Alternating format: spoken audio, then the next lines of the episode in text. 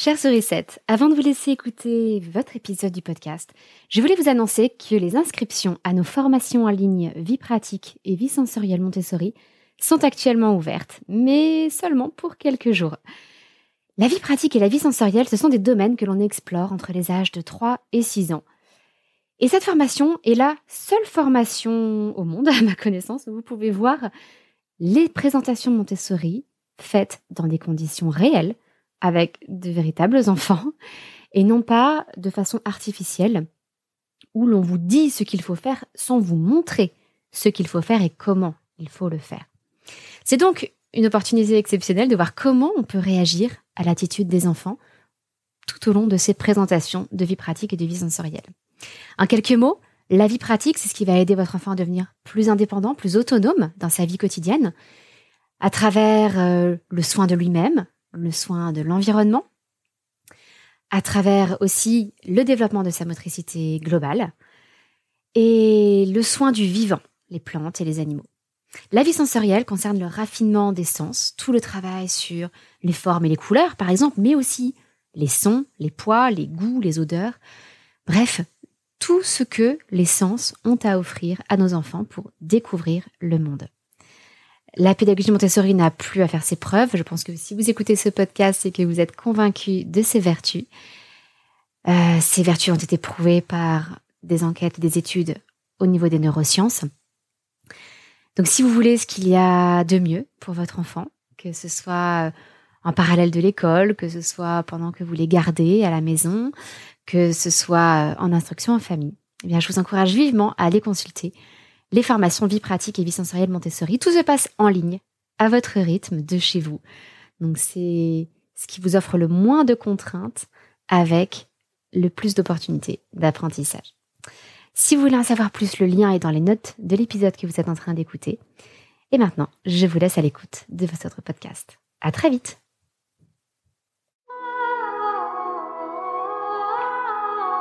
Bienvenue sur le podcast des Montessori 7, Montessori à la maison.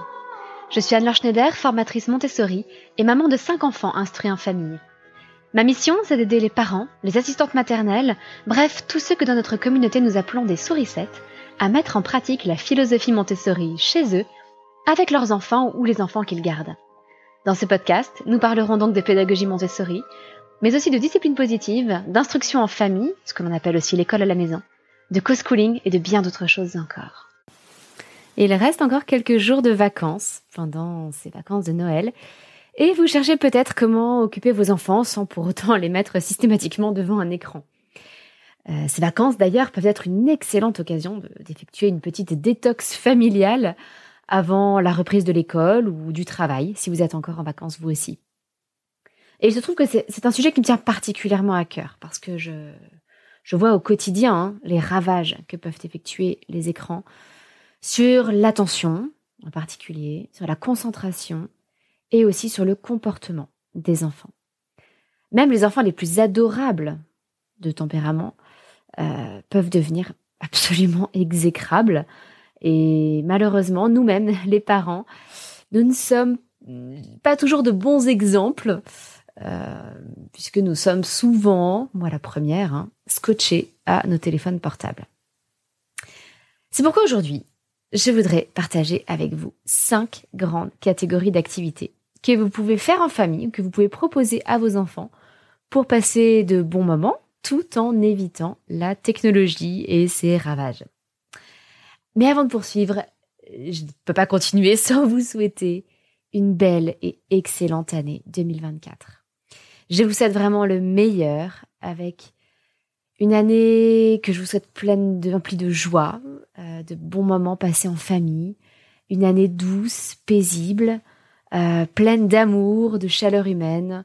Euh, même si ça fait un peu bisounours, désolé. C'est absolument tout ce que je vous souhaite pour cette année 2024. Un peu plus tard, pendant le mois de janvier, je pense que je ferai un épisode sur le petit bilan de 2023 chez le Montessori 7 et puis nos projets pour 2024 pour vous tenir un petit peu au courant. Mais là, je pense que vous avez sans doute d'autres choses en tête avec euh, les fêtes qui sont passées et qui vous ont peut-être laissé comme moi un peu fatigué. Et en même temps, ces quelques derniers jours qui vous restent peut-être en famille, si vous-même êtes en vacances. et puis si vous n'êtes pas, vous n'êtes plus en vacances, bah, peut-être que vous pourrez anticiper du coup pour les vacances de février pour avoir un petit peu plus d'idées pour occuper vos enfants intelligemment en ayant euh, prévu deux, trois choses euh, parmi les suggestions que je vais vous faire à l'instant. Donc comme je vous le disais, j'ai cinq catégories d'idées d'activités que je voudrais aborder avec vous. Toutes ne seront sans doute pas révolutionnaires. Hein, ne vous attendez pas à la révélation du siècle. Je voudrais surtout euh, vous rappeler des choses que vous savez, vous redonner des idées qu'avec la fatigue, avec le manque de temps, vous n'avez peut-être plus en tête.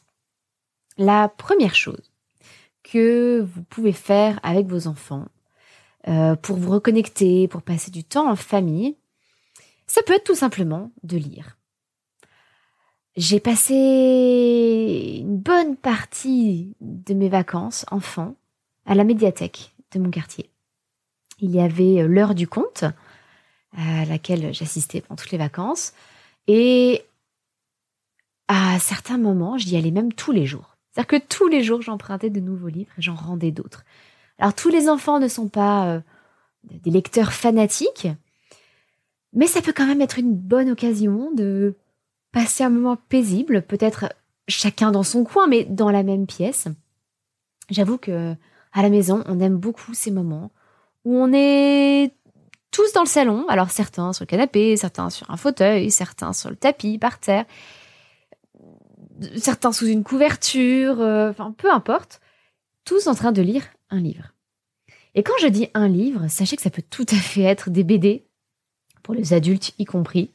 Euh, j'en ai reçu quelques-unes là pour Noël que j'ai hâte de démarrer. Et, euh, et l'essentiel, c'est juste ça. C'est de passer un bon moment. C'est quelque chose de très paisible. Et puis on peut même lire tous les mêmes BD qu'on se passe tome après tome. Euh, moi, je lis le 1 et le suivant lit le 2, etc. Et puis, on se les passe euh, les uns aux autres quand on a terminé. Euh, on a fait ça à certains moments avec les BD, les profs. Depuis que mon mari est devenu prof, on est devenu assez fans. Et les enfants, comme mon mari, comme moi, les apprécient particulièrement. Donc, quand on en emprunte à la bibliothèque, eh ben, on se met tous ensemble et puis on les lit les unes à la suite des autres en se les passant mutuellement. L'avantage aussi des bibliothèques, c'est que c'est souvent gratuit, ou en tout cas très peu cher. Et rien que passer du temps dans les bibliothèques, c'est l'occasion d'une sortie, ça peut être agréable. Euh, on a souvent moins l'occasion pendant l'année, pendant les temps scolaires, de flâner dans les rayons, peut-être même de lire sur place, de passer un peu de temps avec les bibliothécaires pour découvrir de nouvelles choses. Euh, nous avons appris très jeune à nos enfants à, s'adresser aux bibliothécaires pour demander des recommandations, en disant ce qu'on aime déjà, et en demandant s'il n'y aurait pas d'autres choses euh, euh, voilà, qui pourraient nous plaire. Le travail des bibliothécaires est évidemment de rentrer, de sortir les livres, de les entretenir, de gérer l'administratif, mais le cœur du cœur du cœur de leur métier, et je pense ce que les bibliothécaires préfèrent la plupart du temps, c'est quand même de faire des recommandations. Donc vous ferez des heureux à la fois euh, les enfants et les bibliothécaires en, euh, en, suggérant à vos enfants de demander des recommandations. Donc ne négligez pas le pouvoir des livres, des BD. Euh, ça peut aussi être les, les, histoires sur CD que vous pouvez emprunter également en médiathèque. ça peut aussi être l'occasion même de découvrir alors je sais que je dis pas trop d'écran, mais de découvrir de nouveaux films qui ne seront pas forcément, euh, qui peuvent être des films un peu plus intelligents que ce que euh, on regarde le plus souvent. En général, les bibliothèques ont un répertoire un petit peu plus soigné et choisi que ce qu'on peut trouver euh, sur Netflix ou autre. Mais pour rester en dehors des écrans, concentrez-vous surtout sur les livres, les BD et les CD. L'autre grande catégorie, qui est peut-être ma catégorie préférée entre toutes, ce sont les jeux de société. Alors si vous m'écoutez, euh, si vous avez déjà écouté ce podcast, vous savez sûrement que nous sommes d'une famille de joueurs. Alors non pas de jeux d'argent, hein, mais nous sommes de grands, grands fans des jeux de société. Euh, les jeux de société ont bien changé depuis que depuis mon enfance à moi, euh, où on jouait surtout au Monopoly, à la bonne paye, au Cluedo. Le jeu de société moderne s'est beaucoup développé. On trouve des magasins de jeux de société dans toutes les villes maintenant. Euh, on trouve des ludothèques qui se développent énormément. Et des jeux vraiment pour tous les goûts, pour tous les âges, même deux ans. Euh, les jeux ABBA sont absolument excellents pour les jeunes, très, jeunes et très jeunes enfants. Et vous avez toutes sortes de jeux comme ça euh, pour tous les âges, sur tous les thèmes. Ça peut être aussi bien euh, l'espace que les pirates ou les cow-boys ou le Moyen Âge, les films noirs, la Deuxième Guerre mondiale, enfin tout ce que vous pouvez imaginer. Les mousquetaires, je sais pas. Euh, vous avez des jeux absolument sur tous les thèmes et avec toutes les mécaniques possibles et imaginables. Les mécaniques sont de plus en plus intelligentes. Vous avez des jeux euh, de résolution d'énigmes, vous avez des jeux coopératifs, vous avez des jeux de course, euh, des jeux de civilisation. Vous avez absolument toutes sortes de choses. je pense que c'est un véritable univers à découvrir si vous ne le connaissez pas encore.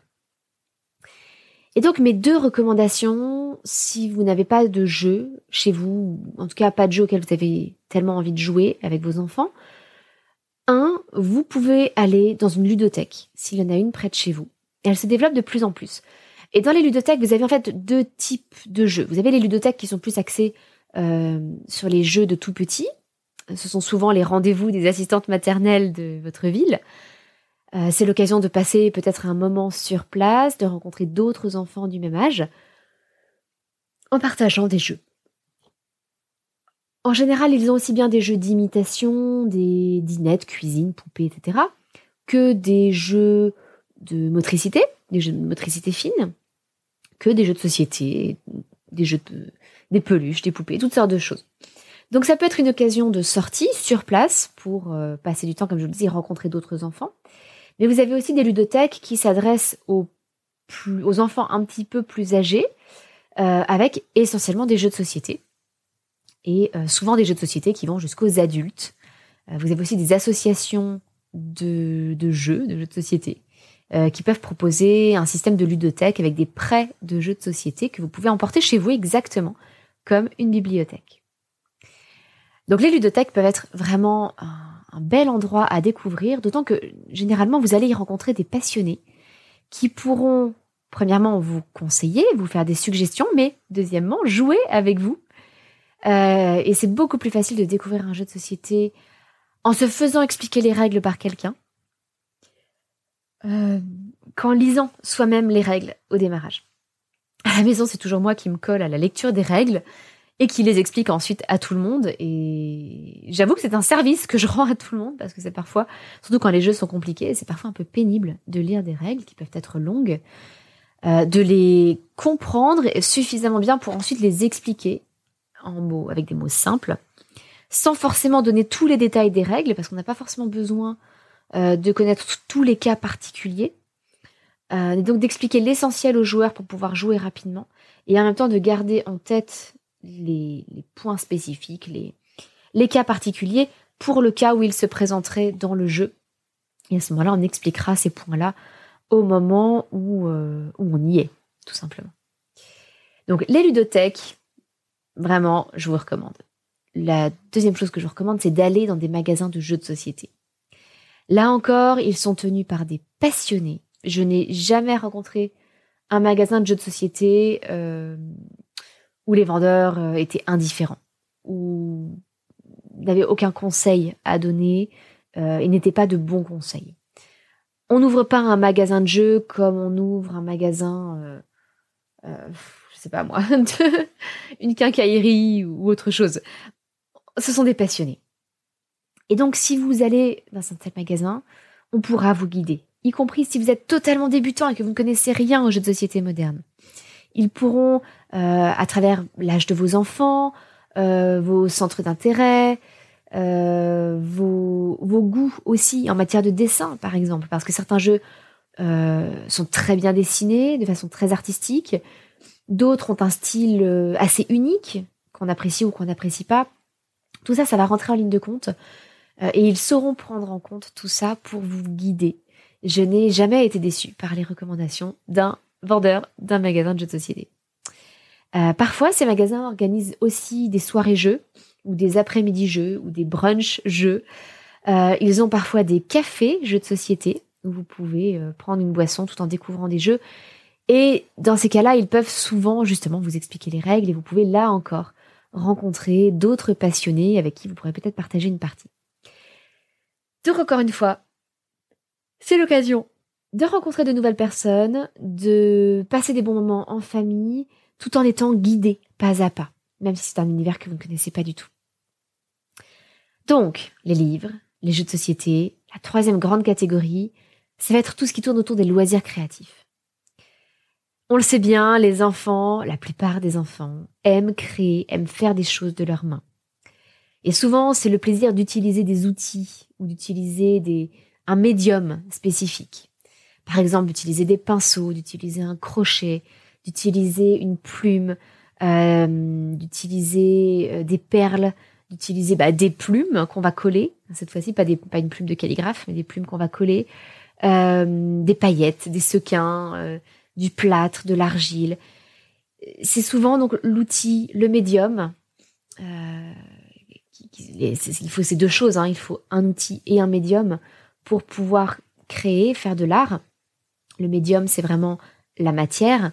Et euh, l'outil, c'est ce qui va vous permettre de modeler, dessiner, euh, de, transformer la matière ou d'utiliser la matière pour créer.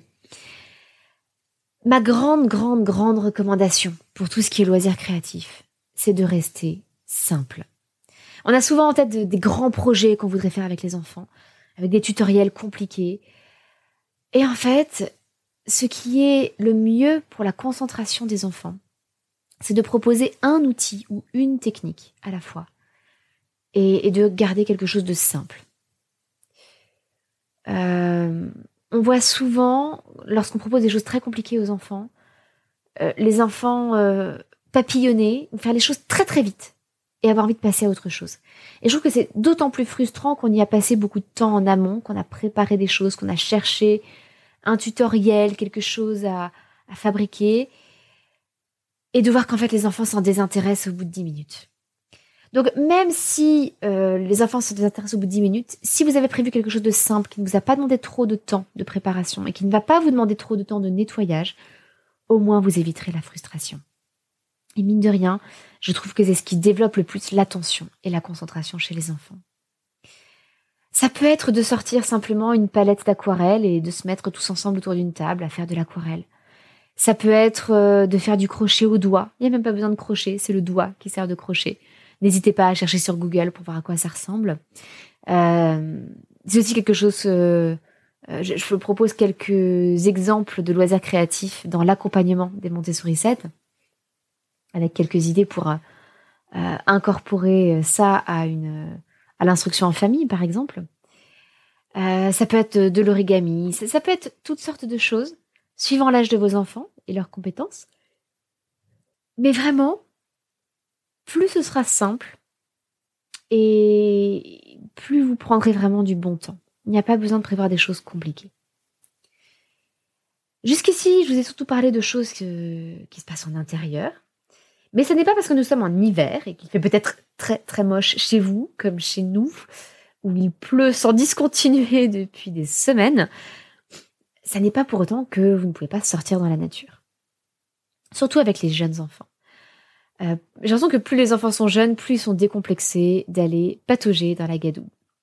Euh, j'étais récemment chez mon frère et ma belle-sœur, et alors qu'il faisait...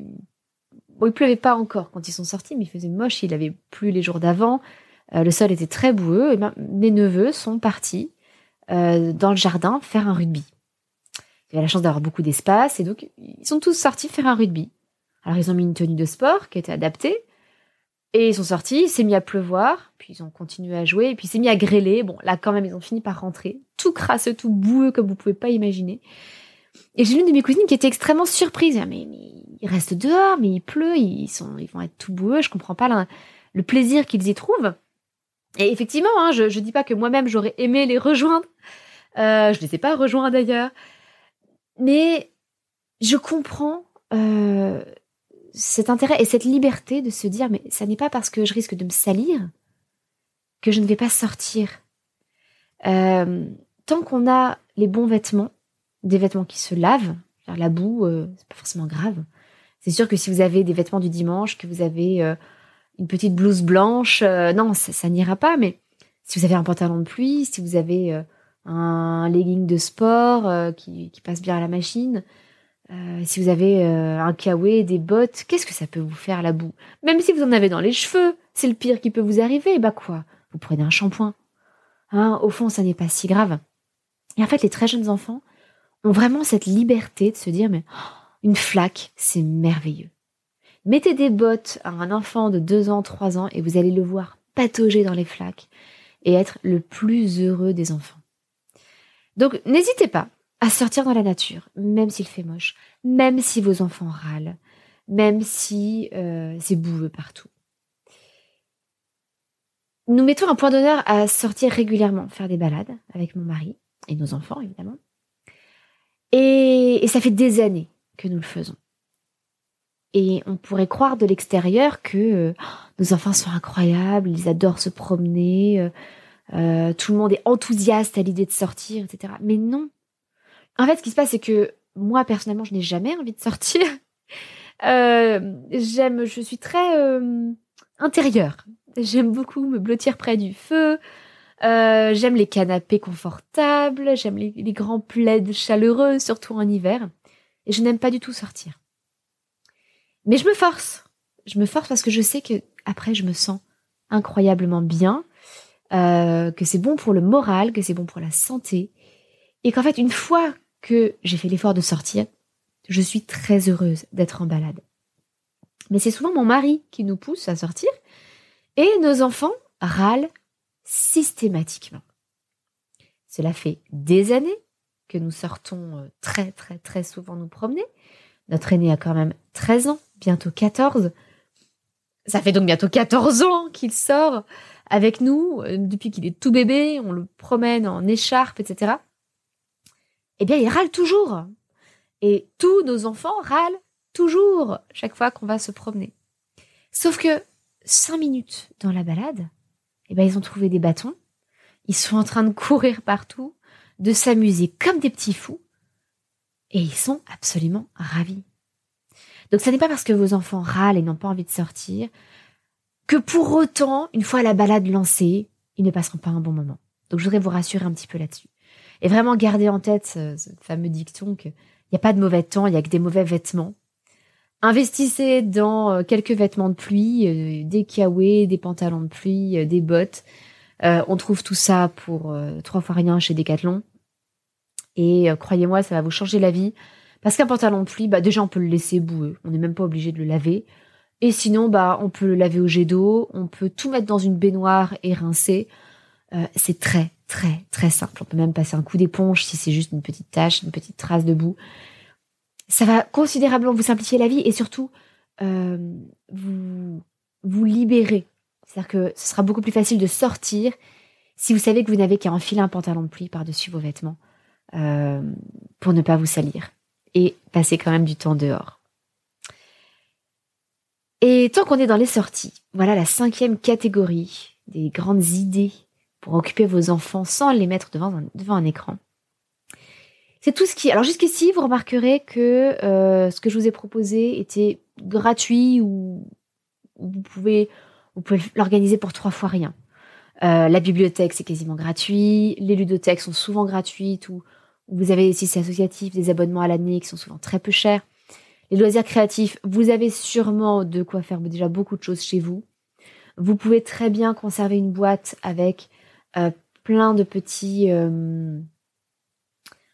plein de petites choses euh, que les enfants peuvent coller, par exemple. Ça peut être euh, des petites plumes, ça peut être des billes de polystyrène, ça peut être des tout petits restes de papier alu que, que vous avez coupés.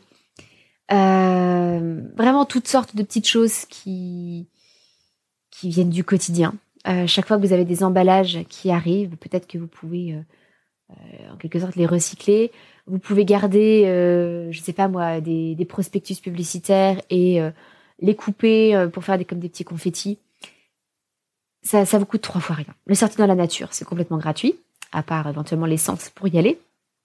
Et puis, là, on va aborder quand même des choses qui peuvent être payantes, mais qui peuvent être une pause agréable pendant des vacances. Euh, c'est pas forcément quelque chose à faire tous les jours, parce que je pense que ça serait, ça ferait trop, mais à faire une fois de temps en temps. Euh, ce sont toutes les sorties un petit peu sympas, comme la piscine, la patinoire, un parc d'attractions, euh, des choses qui, pour le coup, vont vous coûter un peu d'argent, euh, mais peuvent vous créer de très, très, très beaux souvenirs. Nous sommes allés à la patinoire hier, tout simplement. donc c'est tout frais encore chez nous.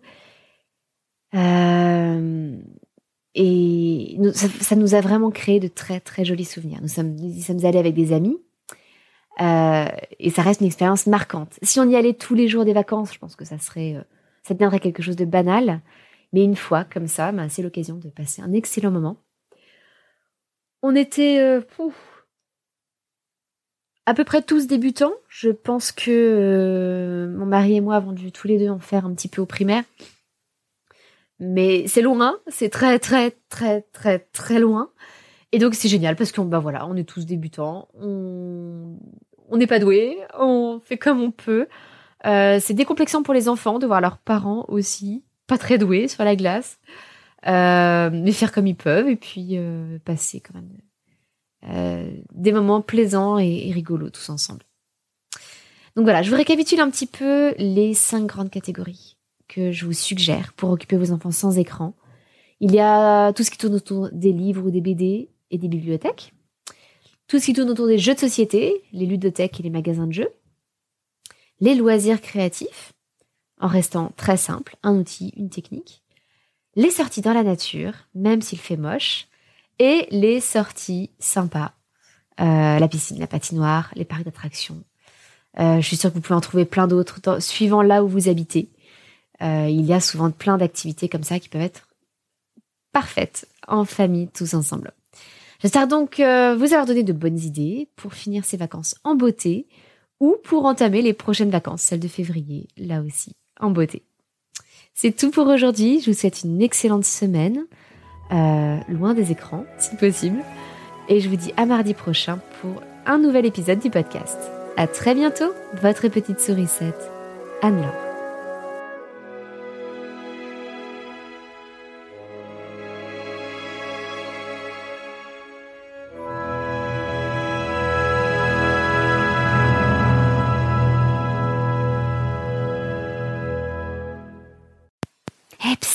Avant de nous quitter, je vous rappelle que vous n'avez plus que quelques jours pour vous inscrire à mes formations en ligne Vie pratique et vie sensorielle Montessori. Tous les liens avec la présentation des formations, euh, les dates limites pour s'inscrire, tous les renseignements sont disponibles dans les notes de cet épisode. N'hésitez pas à suivre le lien pour en savoir plus. Et n'oubliez pas que c'est une formation à laquelle vous aurez accès à vie, que tous les avis euh, sur cette formation sont dithyrambiques. Ça, j'en suis très reconnaissante aux toutes les stagiaires qui ont déjà suivi cette formation. Et puis que vous avez la possibilité de suivre cette formation à votre rythme. Vous pouvez le faire très très vite. Vous pouvez prendre votre temps. Si vous avez d'autres enfants plus tard, eh bien vous pouvez revisionner les vidéos, vous replonger dedans quand vous le souhaitez. Et en plus, je vous explique en détail comment réunir le matériel nécessaire pour les présentations ou comment le fabriquer vous-même avec des tutoriels, avec des explications sur ce à quoi il faut faire attention au niveau du choix des matériaux, au niveau de la taille des objets, etc. Pour que vous ayez tous les éléments afin de réellement mettre en pratique la pédagogie Montessori telle qu'elle est prévue, avec un matériel de qualité, mais que vous aurez réuni ou fabriqué à petit prix. Voilà, c'est tout pour aujourd'hui. Je vous souhaite une belle découverte de ces formations et je vous donne rendez-vous très vite. Au revoir